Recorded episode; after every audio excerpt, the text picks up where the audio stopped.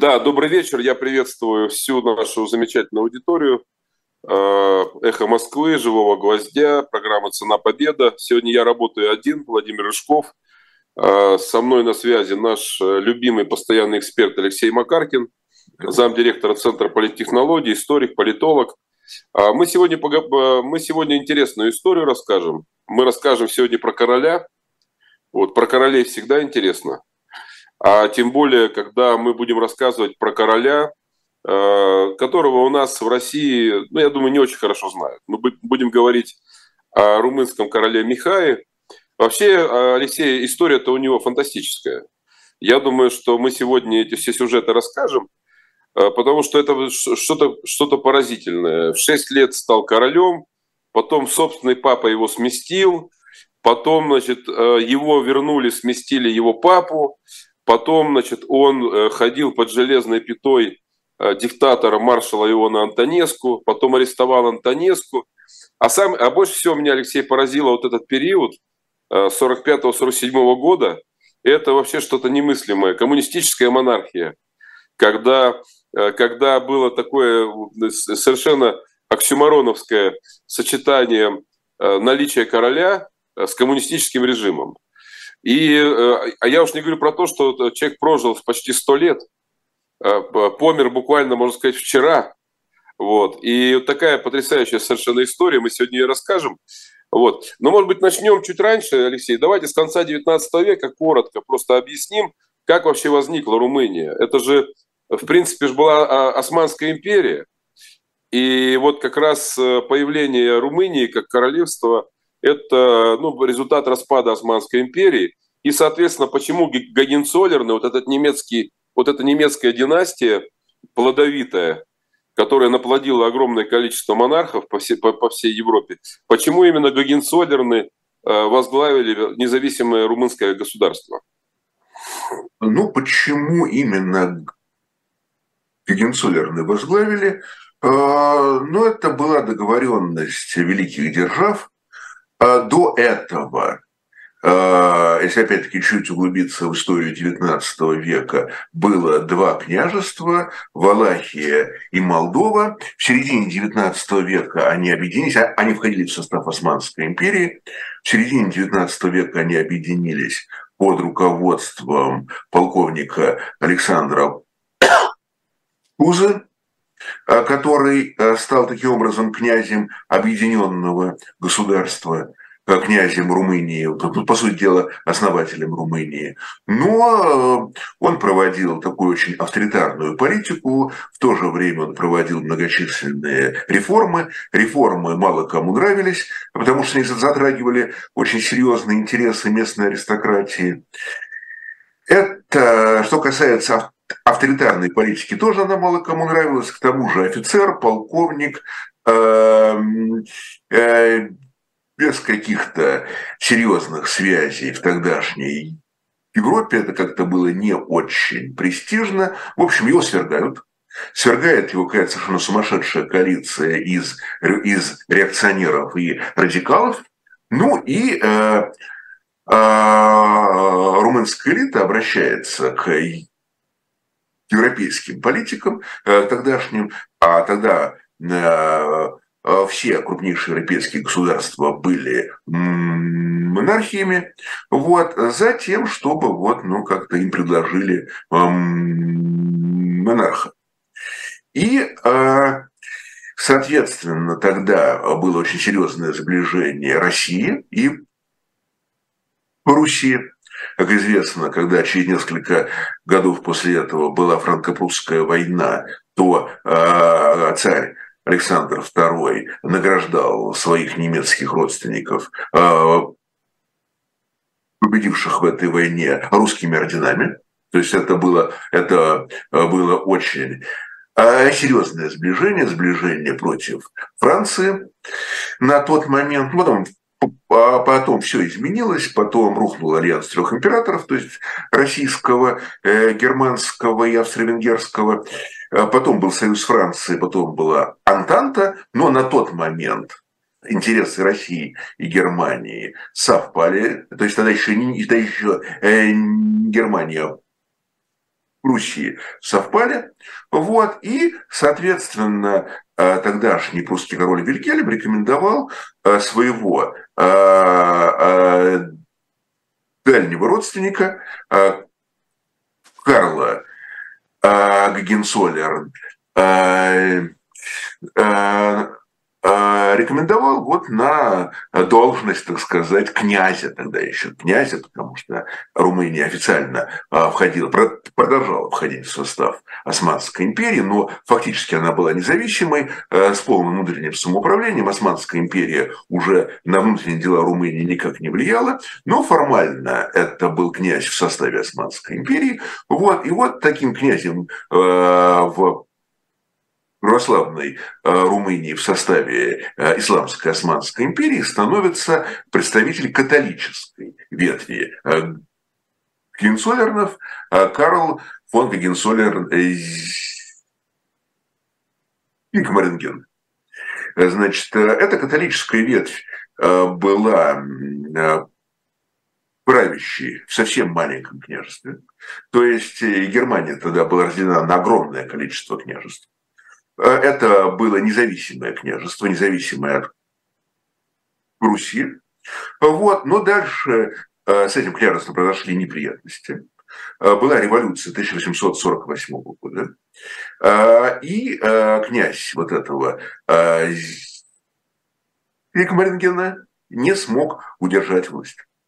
Там начались народные выступления, и последний князь посчитал за благо а, присоединить свое княжество к Руси, благо это было такое родственное присоединение, это не было каким-то а, агрессивным поглощением, это было такая, так сказать, Пруссия взяла это княжество под свою защиту, а, вот, а, соответственно, последний князь стал э, генералом э, русской армии. И вот у последнего князя этого малюсенького княжества э, было два сына. Старший сын, старшего сына звали Леопольд, а о нем еще немножко, а, то есть мы, мы еще немножко поговорим а, потом о его сыне, а, вот, который потом стал а, румынским королем Фердинандом. Вот, но а, а, старший сын Э,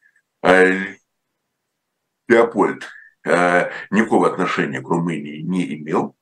А вот, но он э, был известен в, в европейской политике тем, что его старшие как бы родственники Пенинсулярные рекомендовали его на всякие вакантные престолы. А вот, то хотели сделать его мексиканским императором, вот, э, но он, так как он, опять-таки, как уже сказал, принадлежал к католической ветви этого рода, соответственно, Мексика католическая страна, а, но как-то там не получилось. Мексиканским, мексиканским императором стал австрийский арцгерцог Максимилиан, но Леопольду здесь очень повезло, потому что Максимилиан закончил очень плохо, его свергли и расстреляли в Мексике. А потом Леопольда номинировали на должность короля Испании. Вот, против этого выступил Наполеон. Третий, следствием чего была франко-русская война знаменитая, которая закончилась полной катастрофой для э, французской наполеоновской монархии. Ну и, в общем, Леопольд остался генералом русской армии. Больше ни на какие престолы он не претендовал. И младший брат был. Это Карл. В Румынии он стал Кароль. Вот он стал князем Румынии. Вот таким образом... А? а не было проблем, что в православной стране э, королем стал католик? А или, это, или это без разницы было тогда?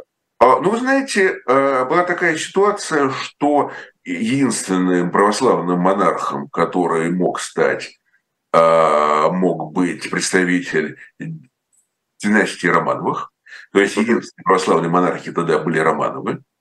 А вот, ну, у них были еще грузинские родственники. Кстати, когда обсуждался вопрос о том, кто будет князем Болгарии, там одно время был один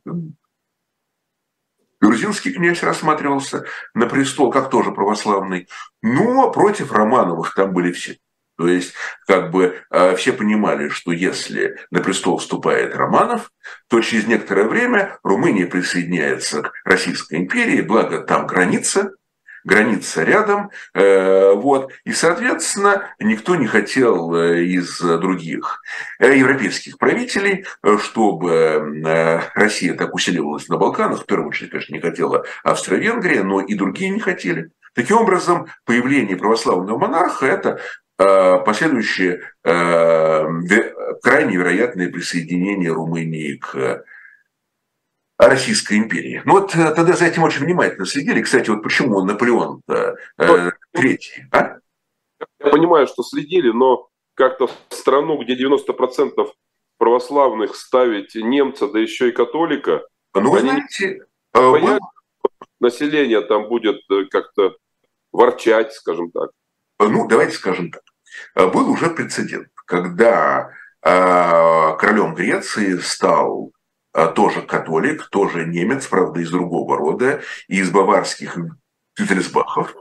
И был король Оттон, правда, греки его потом свергли.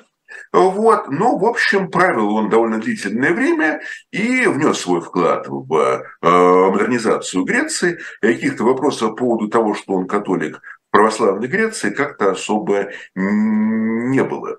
А, на самом деле а, король-католик а, он здесь не занимался католической пропагандой, он не приглашал к собой там католического архиерея, например, он не, так сказать, приглашал с официальным дружественным визитом папу римского, ничего такого не происходило. Вот, а у него был просто свой капеллан, который служил ему место для него, вот, и исповедовал, и причащал его как человека. Но как правитель он был покровителем православной церкви. Как правитель он учитывал интересы православной церкви. А, а почему он не перешел в православие, как Екатерина Великая, например?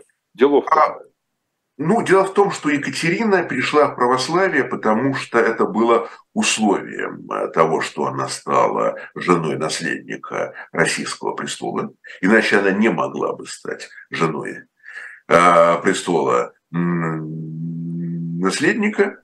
Вот, это были правила династии Романовых.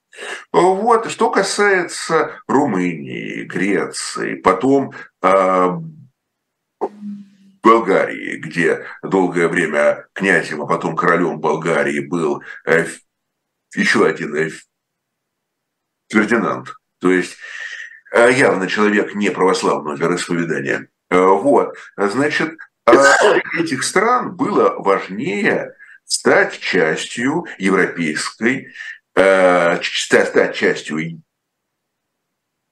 Европы, стать частью европейской семьи Эм, монархии, так скажем. А чтобы стать частью европейской семьи монархии, надо было пригласить европейского э, князя. Вот. И здесь вопрос о его вероисповедании был уже глубоко вторичен. Вот. Хорошо. Это один вопрос. Успели самое интересное рассказать. Значит, как Михай, вот из этой семьи Гагенцоллернов, э, немецкой, католической, как он в 6 лет стал королем?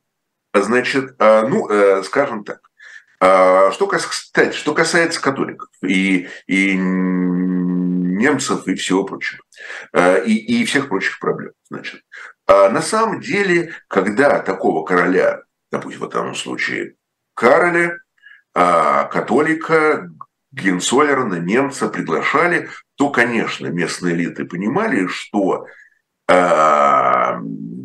династия постепенно Э, там, эллинизируется, руманизируется, э, болгаризируется, и что кто-то из наследников уже будет э,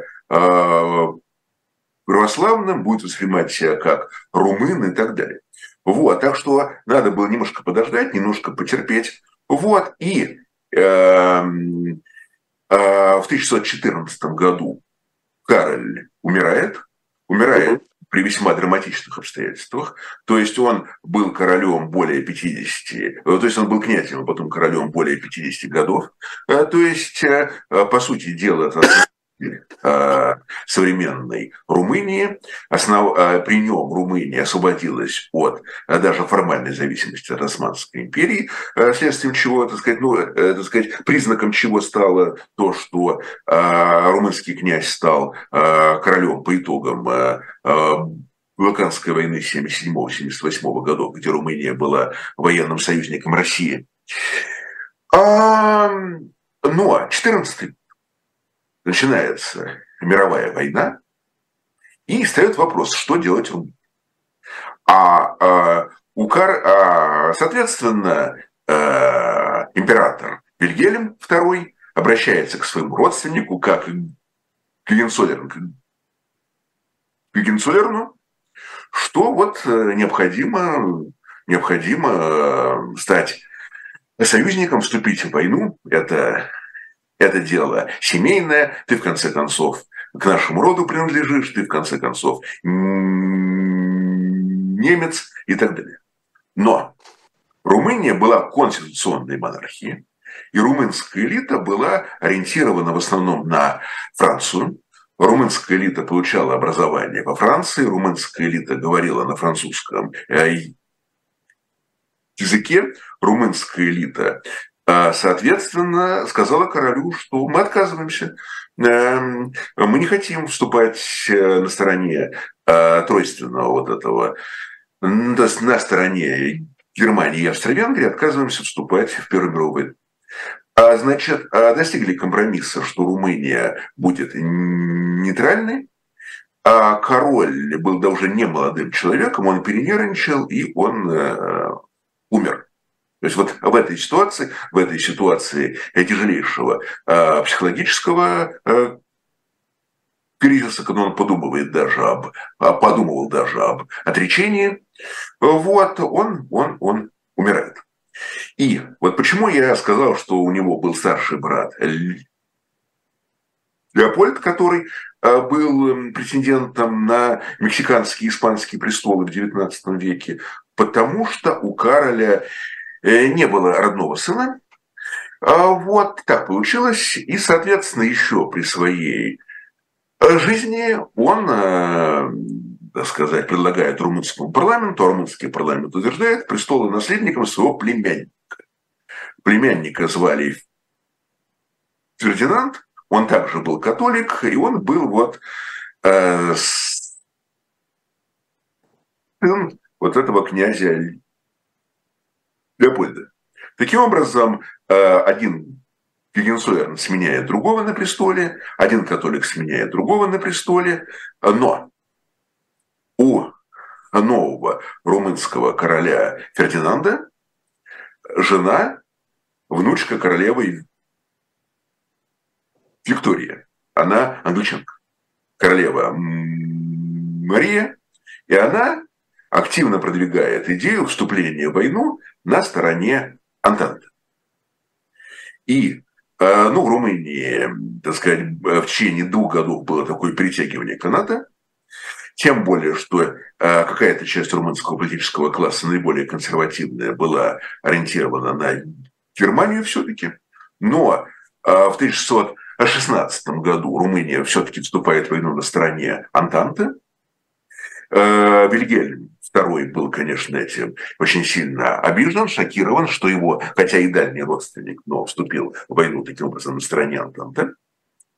Вот, а дальше были всякие интересные события, а, связанные с тем, что Румыния терпит военное поражение в войне, терпит, соответственно, она вынуждена заключить сепаратный договор, но король Фердинанд по Э, так сказать, э, опять-таки, категорическому настоянию своей жены, отказывается этот договор а, подписать. То есть договор подписывает глава правительства, а король не утверждает этот договор.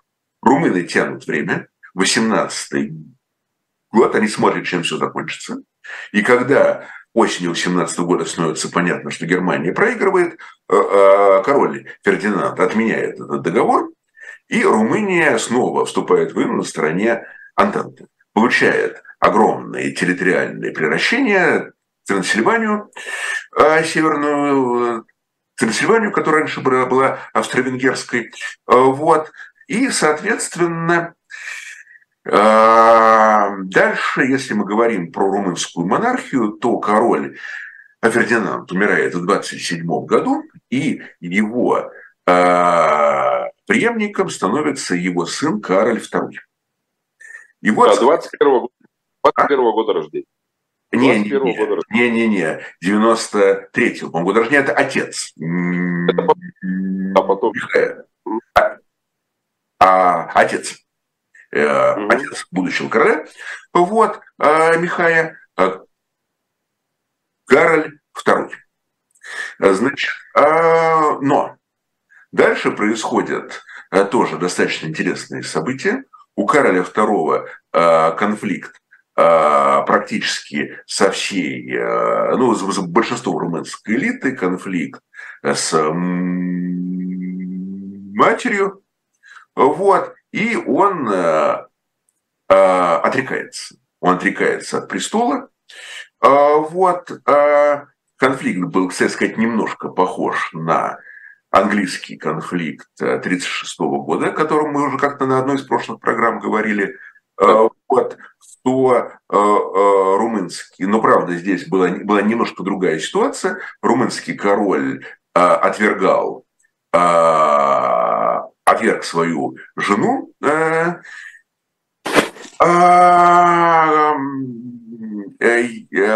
принцессу Елену, которая была из э, греческого королевского рода. У короля появилась близкая подруга Магда Тупеску, крайне непопулярная в Румынии. Ну и Карль, соответственно, отрекается. То есть э, вместо него, то есть вот я уже сказал, что вот э, э он должен был вступить на престол в 27 году, но он отрекается. И а вот тогда как раз впервые вступает на престол его сын э, Михай. А это 27-й год при отречении отца. Вот. Э, и Михай а ребенком, ему было 6 лет, он родился в 1621 году, Михай, Михай становится королем Румынии. Учреждается регенство, в состав которого входит его дядя, в состав которого входит патриарх, в состав которого входит председатель Верховного суда, и эти три регента управляют Румынией вот за малолетнего, за малолетнего короля. Это 27-й год. Э, кстати, э, ну а соответственно его отец, который, да, вот я, я, я здесь Ошибся его отец тогда, еще в 27 году, не стал королем официально, он отрекся. Его отец уезжает за границу, чтобы не препятствовать, так сказать, не препятствовать дальнейшему развитию событий. А, кстати, интересен такой момент. Вот мы с вами говорили про католицизм, но дело в том, что румынская династия действительно руманизировалась. И вот здесь интересно то, что Михай уже был крещен в православии. А, вот, и э, было избрано его имя. Значит, а, тоже было избрано со смыслом. Именно Михай, ну, э, это понятно, Михаил. Вот, но именно румынский вариант этого имени Михай. И более того, это имя было выбрано не случайно а в честь э, а, румынского господаря а, Михая Раброва, который был вначале господарем Валахии, потом присоединил к Валахии Молдову, вот, был таким объединителем, вот, под, присоединил Трансильванию. Вот, то есть он был правителем э, трех княжеств, трех территорий Валахии, Молдовы и Трансильвании. это имя было избрано вот как такой, ну, такой символ, что его дед, король Фердинанд, присоединил Северную Трансильванию по итогам мировой войны.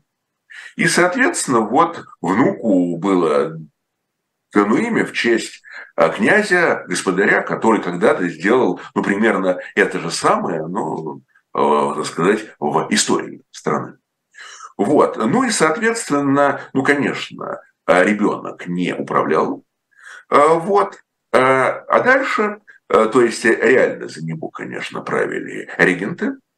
А дальше 1930 год. Что такое э, этот период? Это экономический кризис, это великая депрессия, которая затронула все страны, тогдашние э, капиталистические, включая и э, Румынию.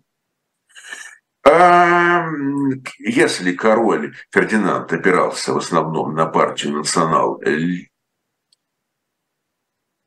либералов, которая была ориентирована на Францию, то эта партия проигрывает выборы приходит новая партия национально-христианская, ну или по-румынски национал циронистская партия. Вот, слабая власть, слабое регенство. И тогда э, довольно энергичные румынские военные, э, румынские полковники предлагают вернуться принцу Каролю а, который возвращается в страну, а по сути дела происходит государственный переворот, а, ну, а по крайней мере формально отец свергает своего тогда уже девятилетнего сына, но на самом деле, э, конечно же, ребенок никак не пострадал в результате этого э, совершения, и сам переворот носил э, бескровный характер. И он э, Э, приходит к власти как король Кароль II. Вот, соответственно, э, его ребенок, сын, э, свергнутый король, становится престола наследником. Вот. Ну а дальше Кароль управляет страной, и в конце 30-х годов, в 1938 году он организует новый переворот, но уже Э, в ином формате. А, это такой был переворот сверху, когда король распускает а, парламент, когда король а, приводит к власти королевское правительство во главе, такой уникальный момент был тогда для Румынии, в главе с патриархом, и король устанавливает авторитарный режим, распускает политические партии, новый парламент формируется на корпоративистской основе из представителей разных, а, так сказать, там профессиональных групп. А, по сути дела, выбирается, конечно, он а, а, из числа тех румынских а, а, политиков, которые были а, на стороне а, монарха. И, в общем, в Румынии устанавливается такой авторитарный королевский режим. Это 1938 а, значит, а, в это время э, Михаил э, учится, получает общее образование, а, соответственно, армейское, военное образование, которое было необходимо для тогдашнего монарха, безусловно. Вот. А дальше 1640 год. 40 год. А дело, в то, э, так, дело в том, что вот этот вот королевский авторитарный режим Карля II, он ориентировался на Францию, у него были сложные отношения с Германией, соответственно, Франция проигрывает войну, выходит из войны, подписывает унизительные, унизительные э, соглашения с Германией, по сути дела капитулирует, и э, Румыния оказывается без покровителя без. А союзник Румыния оказывается одна, а у нее территориальные проблемы. У нее территориальные проблемы с СССР, который не признал аннексию Бессарабии. Соответственно, СССР занимает Бессарабию и заодно Северную Буковину. А у Румынии проблемы с Венгрией, как раз вот из-за северной Трансильвании. А Венгрия берет реванш за а, поражение в Первой мировой войне. Вот, соответственно, у Румынии отбирают северную Трансильванию, а, и король Карль II, который потерял и значительную часть территории страны, который потерял и покровителей в качестве Франции, он вынужден эмигрировать. А, бежал он под огнем, а, вот, потому что против него была очень радикально настроена ультранационалистическая и а, фашистская организация «Железная гвардия». Вот там дело доходило, по сути, до элементов гражданской войны – во время его авторитарного правления Железная гвардия не хотела его отпускать, но пришедший к власти маршал Антонеску его таки отпустил. Да, тогда еще генерал Антонеску, правда. Вот. И, эм, соответственно, это новый переворот уже 40-го года, когда король вынужден отречься, эмигрировать, и королем становится снова второй раз, становится его сын Михай. Ну, за Михая правит Антонеску. Да, да, да, дальше, Алексей, давайте пропустим войну, потому что мы о ней рассказывали. Маршал Антонеско, союзник Гитлера, э, разгром под Сталинградом. И вот давайте теперь прям перейдем к перевороту 44 года, когда 23-летний Михай арестовывает уже самого Антонеску и уже вступает в войну не на стороне Германии, а на стороне Советского Союза и антигитлеровской коалиции. Здесь было все достаточно интересно, потому что начиная где-то с 43 года а, в Румынс, э, в окружении румынского короля серьезно думались о том, что дальше. Ну, сам он особо политикой не интересовался, вот, но его окружение, оно об этом серьезно задумалось. Его эм, мать королева и Елена она, у нее были очень сложные отношения с Антонеску. А, она, кстати, активно весьма заступалась за румынских и евреев, которых Антонеску всячески преследовал. И позиция румынской королевской семьи сыграла свою роль в том, что евреи, которые проживали на территории, собственно, Румынии, они в большинстве остались живы. То есть Антонеску преследовал евреев в Бессарабии, в Одессе э, весьма и весьма э, свирепо. Но при этом вот королевская, э, королевский двор, он настоял на том, что евреи, которые проживают на территории, собственно, Румынии, вот на, на, на исторической территории, они останутся живы. Их преследовали тоже, были антисемитские законы там, которые, были, которые принимал и э, Карль II, э, вот, который потом принимал и Антонеску. Э, вот, были запрещены браки, например, между румынами и евреями были и многочисленные другие преследования, но все-таки они остались живы. И э, Королевский двор стал задумываться над тем, что дальше, потому что э, Германия терпит поражение, потому что все ближе э, Красная армия, вот, и значит, надо что-то делать. Значит, ну, конечно, вначале стали смотреть на Англию. Давайте как-нибудь договоримся с Англией. Вот, но э, здесь возникла проблема, что а, у Англии был э, драматический опыт Первой мировой войны, очень неудачной десантной э, Дарданельской операции, поэтому Англия была здесь крайне осторожна, да и технических возможностей было не очень много для такой операции в 1943 году. Вот, поэтому, соответственно, англичане, наверное, хотели бы как-то посодействовать румынам, и болгарам, там, и тамошним Э, правительством, которые тоже подумали, и, и в Болгарии подумали, как бы им выйти из войны. Но здесь уже они ничем реально помочь не могли. Тогда, значит, взоры Королевского двора обратились в сторону румынской коммунистической партии. Румынские коммунисты, понятно, были запрещены, были в подполье. Э, вот, э, с ними установили отношения, с ними установили связь. Вот, и возник такой довольно занятный альянс, а, когда а, король... Ну да, вот, это вот этот детективный сюжет, политический союз, союз коммунистов и Гагенцоллернов.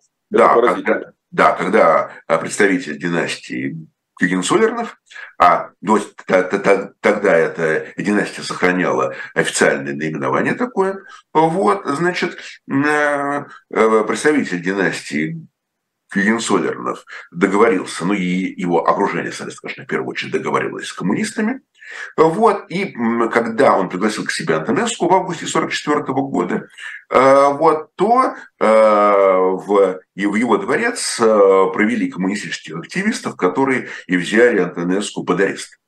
То есть король не очень доверял эм, офицерам, потому что, мало ли, Антонеску имел большое влияние в армии, и, соответственно, вот Антонеску заняли, вот, а, арестом Антонеску занимались, собственно, представители румынской коммунистической партии. Ну и такая ставка, в общем, привела к тому, что король остался э, в главе страны еще в течение трех годов, с 44 по 47 годы. Э, он получил от Сталина орден Победы. Вот. Причем, если, если не ошибаюсь, он получил третьим э, после Эйзенхауэра и Монгомери. Да? То есть двух прославленных полководцев американского и британского, это поразительно. А третий король Михай.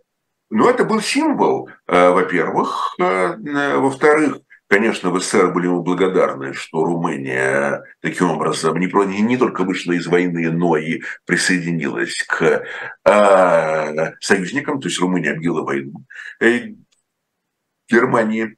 Вот. Ну и кроме... она, она, она не только объявила, она даже повоевала реально. То есть она ага. реально...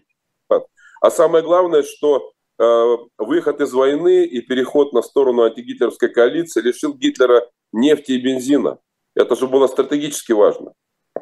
Это было важно. Э, поэтому Германия совершенно не собиралась сдавать Румынию, но пришлось уходить, когда против Германии выступили э, выступила румынская армия, а перед этим немецкие войска были, э, немецкие войска потерпели поражение во время Тяжко э, операции советской армии, тут уже пришлось отступать. Таким образом, э, это, кстати, сыграло свою роль в последующих военных действиях, потому что у немецкой бронетехники э, стало меньше горючего, приходилось экономить, а, соответственно, было сложнее проводить наступательные операции, ну и тоже вот таким образом была такая благодарность вот румынскому эм, монарху. Но, кроме того, была еще одна история. Дело в том, что э, СССР в 1945 году добился от короля того, что э, король был, был вынужден отправить в отставку правительство, которое тогда возглавлял консервативный генерал Радеску. И, э, соответственно, к премьер-министрам стал устраивающий СССР политик Петр Гроза, который тесно сотрудничал с коммунистической партией, но был таким э, стратегическим союзником коммунистов, а не временным, как его королевское величество. А, ну, король был вынужден подписать, э, иначе Румыния не вернула бы э, Северную Трансильванию, да и на территории Румынии была Красная Армия, так что с сопротивляться, можно было вместо советского ордена, так сказать, получить а, вполне конкретные обвинения там в сотрудничестве с Германией, можно было и быть, так сказать, и, так сказать, отстраненным уже в 1945 году. Но надо сказать, что король пытался сопротивляться, то есть когда э, Петру э, Гроза э, стал приносить королю на подпись указа, по национализации, об аграрной реформе, там целый ряд других указов, то была уникальная ситуация. Король объявил забастовку. То есть вот а, а, обычно, когда мы говорим про забастовки, речь идет о профсоюзах, там, о рабочих и так далее. Вот здесь забастовку объявил король. Он отказался каким-либо образом сотрудничать с новым правительством, отказался подписывать указы. Вот. Но э, э, дело в том, что э, новое правительство предложило целый ряд весьма популярных инициатив, ту же самую аграрную реформу, которая была весьма э, популярна среди румынского крестьянства.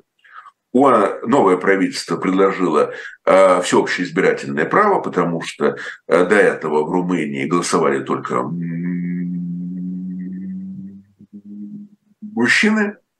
Вот. Новое правительство предложило еще целый ряд весьма таких э, э, популярных инициатив. Ну и королю было как-то сложно отвергать. Плюс шло оформление перехода к Румынии Северной Трансильвании, и получалось так, что король здесь оказался таким, знаете, политическим аутсайдером. Поэтому королю пришлось свою забастовку э, закончить, и пришлось э, подписывать э, указы, которые приносило ему коммунистическое правительство. То есть это... Алексей, вот, вот я хочу как политолога вас спросить.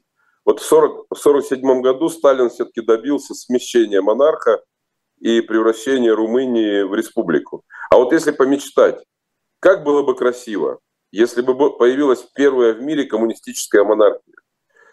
Это же было бы просто... Ну, Сталин же любил такие вот циничные вещи, типа э, стра... страны народной демократии, хотя там никакой не было ни народной, ни демократии. Многопартийность, как в ГДР или в Польше.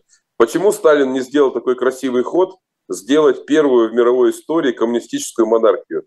Да еще и Гагенцоллернов. Красота была бы. Красота.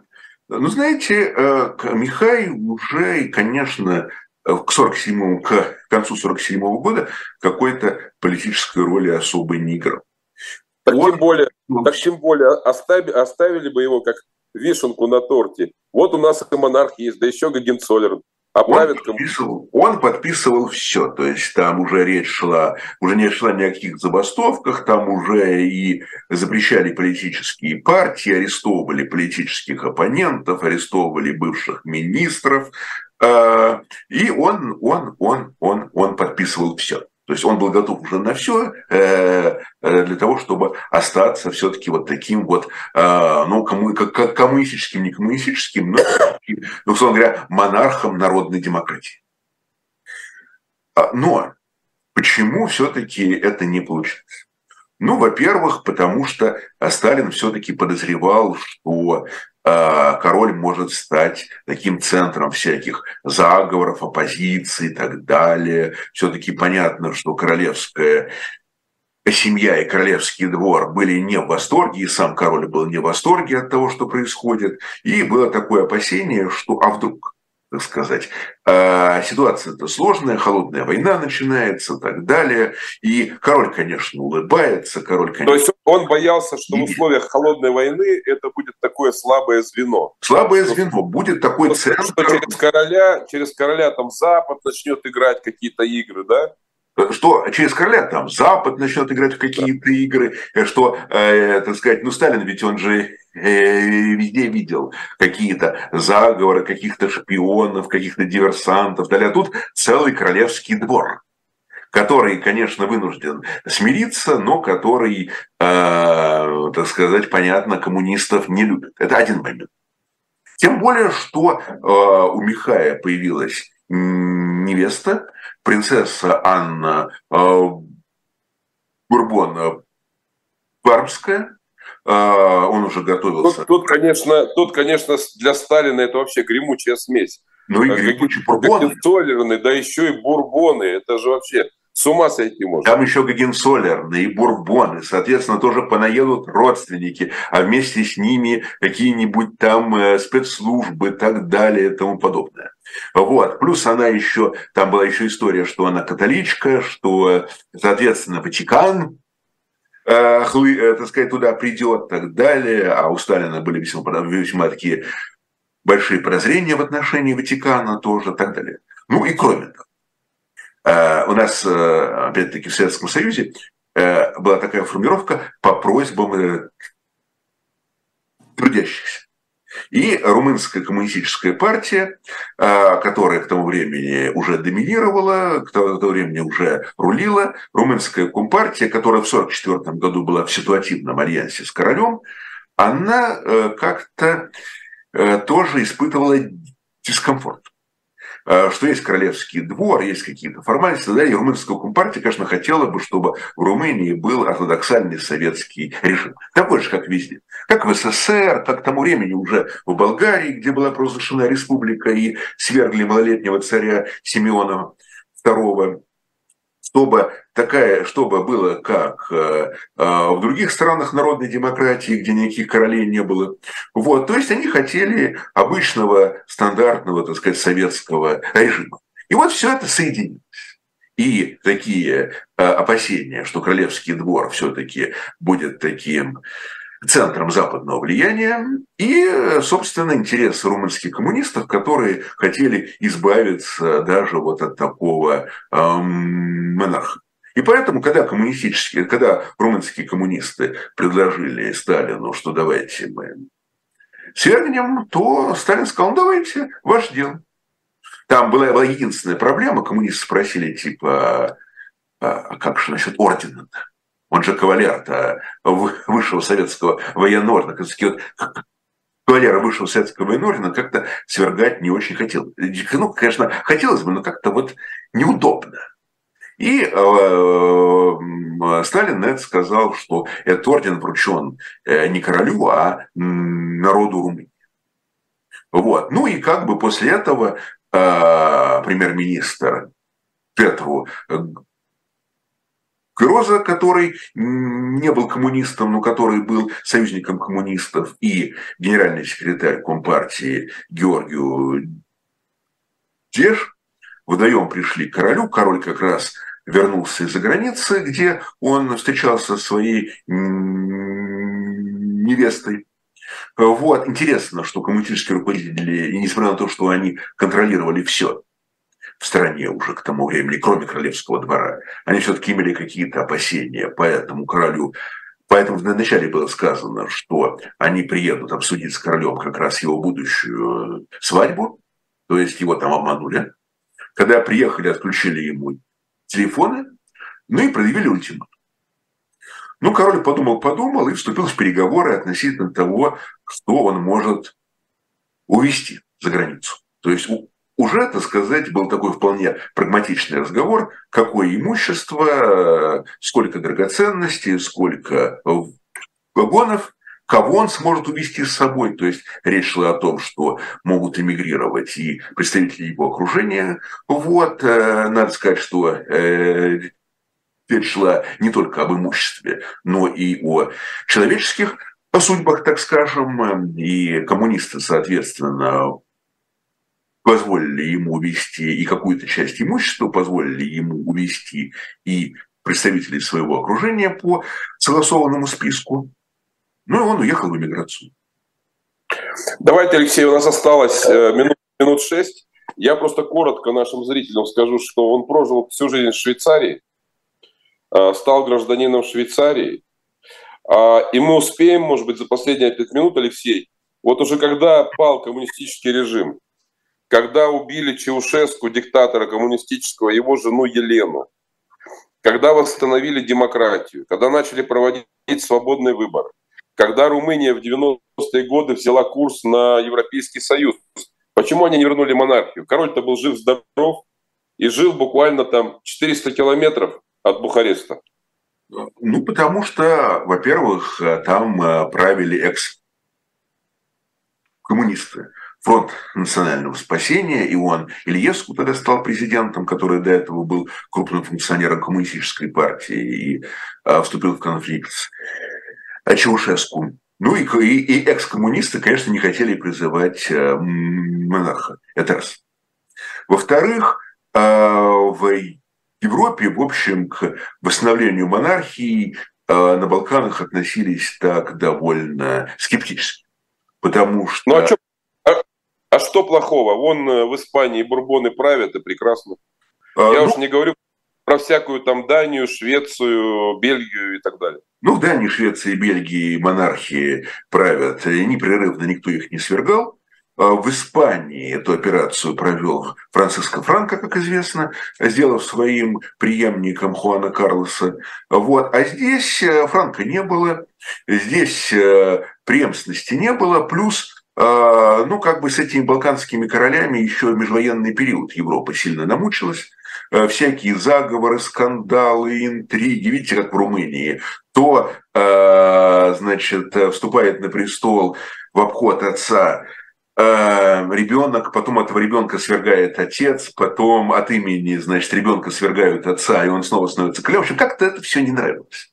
Вот. Плюс был негативный опыт, мы с вами, по-моему, уже говорили про короля Греции Константина, который в 60-е годы решил реально э, управлять страной, реально, как говорится, рулить смещал премьеров и так далее. Закончилось все плохо. Э, вот, э, э, закончилось черными полковниками и серьезным политическим кризисом, и диктатурой вот этих полковников, и свержением Константина, кстати. И, в общем, получить такого монарха с амбициями тоже европейцам не очень хотелось. Конечно, все это красиво, конечно, ритуал и так далее, но хотелось больше более таких понятных, предсказуемых, скучных политиков, которые чередуются у власти, которые там не находятся пожизненно, которые, э, так сказать, действуют в рамках понятных, предсказуемых и так далее. Вот поэтому и Европа тоже особо не хотела. Да и уже... а, как, а, как, как, а как вот про элиты понятно, про Европу понятно. А сами-то румыны, у них была ностальгия по монархии? У кого-то была, тоже... У кого-то была, у кого-то нет. Люди, которые были прокоммунистически настроены, не хотели монарха.